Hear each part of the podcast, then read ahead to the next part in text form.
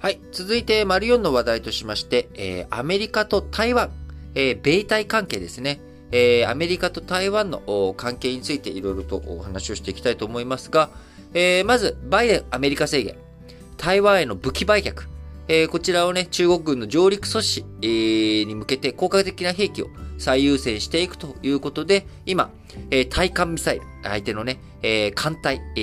ー、を攻撃するミサイルとかあ、ミサイル防衛システム、こちらを優先対象に挙げていきながら、月内に開かれる方向で今最終調整に入っているアメリカと台湾の戦略対話、こちらで議論を詰めていく見通しになっています。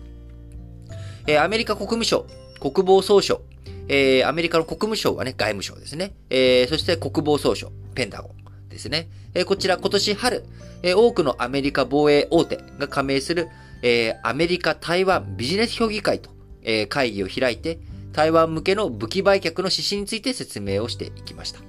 えー、日本経済新聞社がね、えー、会議記録の概要を入手したところによると、えー、国務省の高官らは会議で非対称兵器の売却、こちらを一段と優先していく方針を強調しております。非対称兵器というのは、軍事力が大幅に異なる対照的じゃない。要は、えー、相手の方が圧倒的に強いぞと。で、その中でどういうふうに、まあ、ゲリラ戦じゃないけれども、えー、相手のその攻撃に対して非対称的にね、自分たちが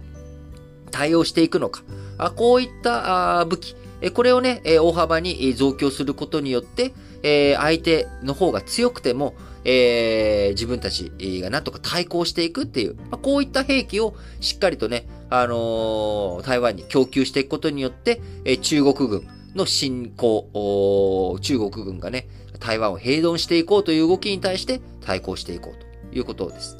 で、非対称兵器、えー、俊敏に移動できる。まあ、要はゲリラ的にね、行動ができる。相手から攻撃されにくい。要は相手の標的、艦隊とか、あそういったものは、ドーンと標的としているわけですよね。で、えー、そこに、こっちも、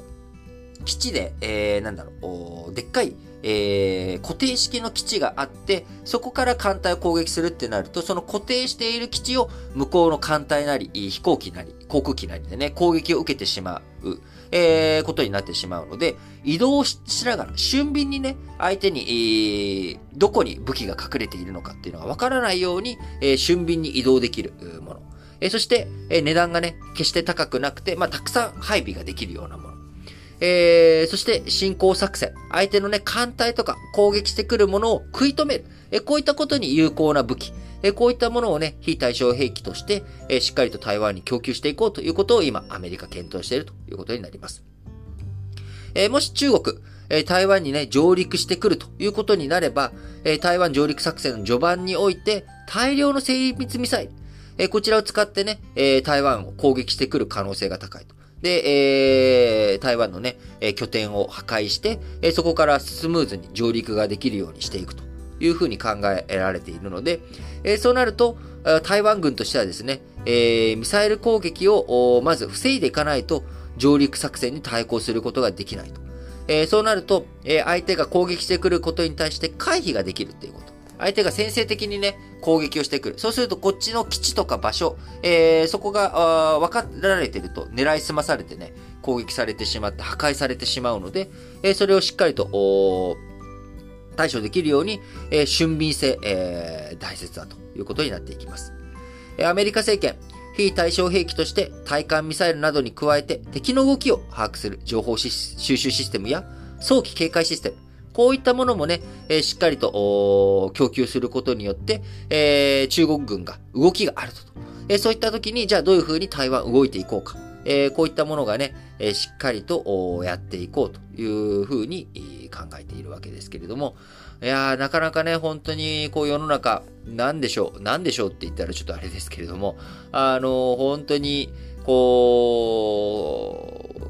戦争の足音っていうものが近づいてきてるんだなっていうのを感じさせられますね。えー、特にね、もう、まあ、戦争の足音というか、実際ウクライナでは戦争しております。10年前からシリアではね、あのー、内戦、えー、が起きてますし、世界各地を見ればですね、えー、世界、